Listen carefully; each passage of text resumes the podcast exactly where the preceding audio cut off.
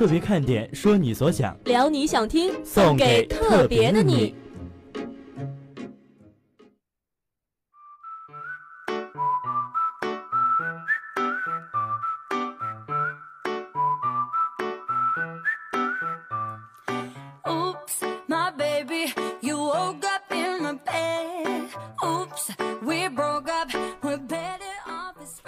说你所想，聊你想听，送给特别的你。一眨眼呢，大一新生的军训也是到了尾声。那其实一提及到新生朋友们，大家可能印象深刻的就是他们校服的颜色了。那么今天主播就来和大家聊一聊有关校服的那些事情。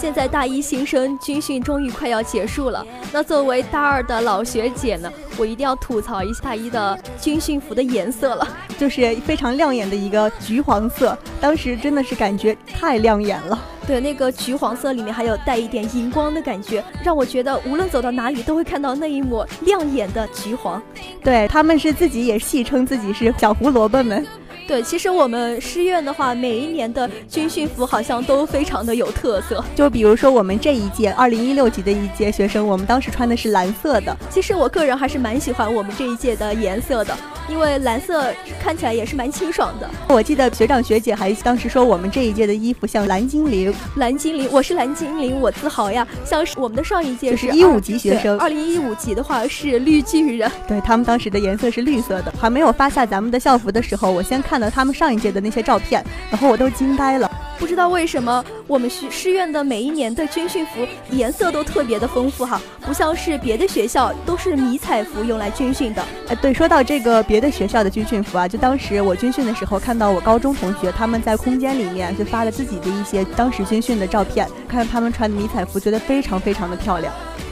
但是我们师院的呢，我们的军训服都特别的朴素，看起来他们都是那种呃有帽子呀，然后有靴子，呃有鞋子，有裤腰带啊，一整套齐全的迷彩服。那其实呀，就我没上大学之前呢，我对大学里面这些校服啦，或者是军训服的一些想象，一直都是停留在当时的一部电视剧里面的。是一起来看流星雨吗？对对对。我一听到什么幻想啊校服这种东西出现，我就知道搭档一定是看了这样的雷剧。但是当时他们的。校服真的是非常非常的漂亮，我当时一直觉得我上大学的时候，我的校服也会像他们那样的那么的漂亮。结果上了大学之后，你的梦想就幻灭了。其实就像是电视剧里面的校服呀，很多学校还是不会采用的，大部分的中国校服还是采用的是比较肥大的运动服。是特别臃肿的，然后看起来就是男生和女生穿了之后基本上没有差别的那种服装。对，不光是没有差别，当学生们穿上去之后呢，就感觉整个人都没有精神，就是看起来好像是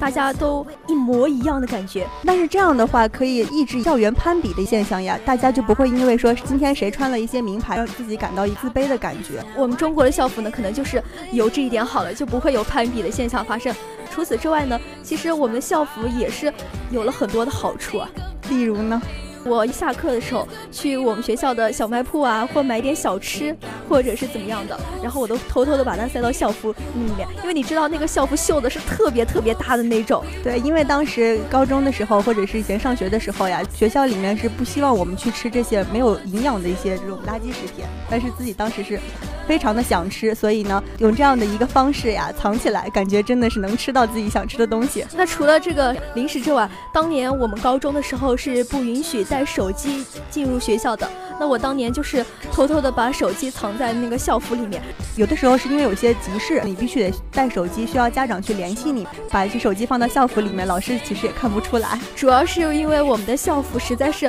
用处是太多了，实用性是极强啊。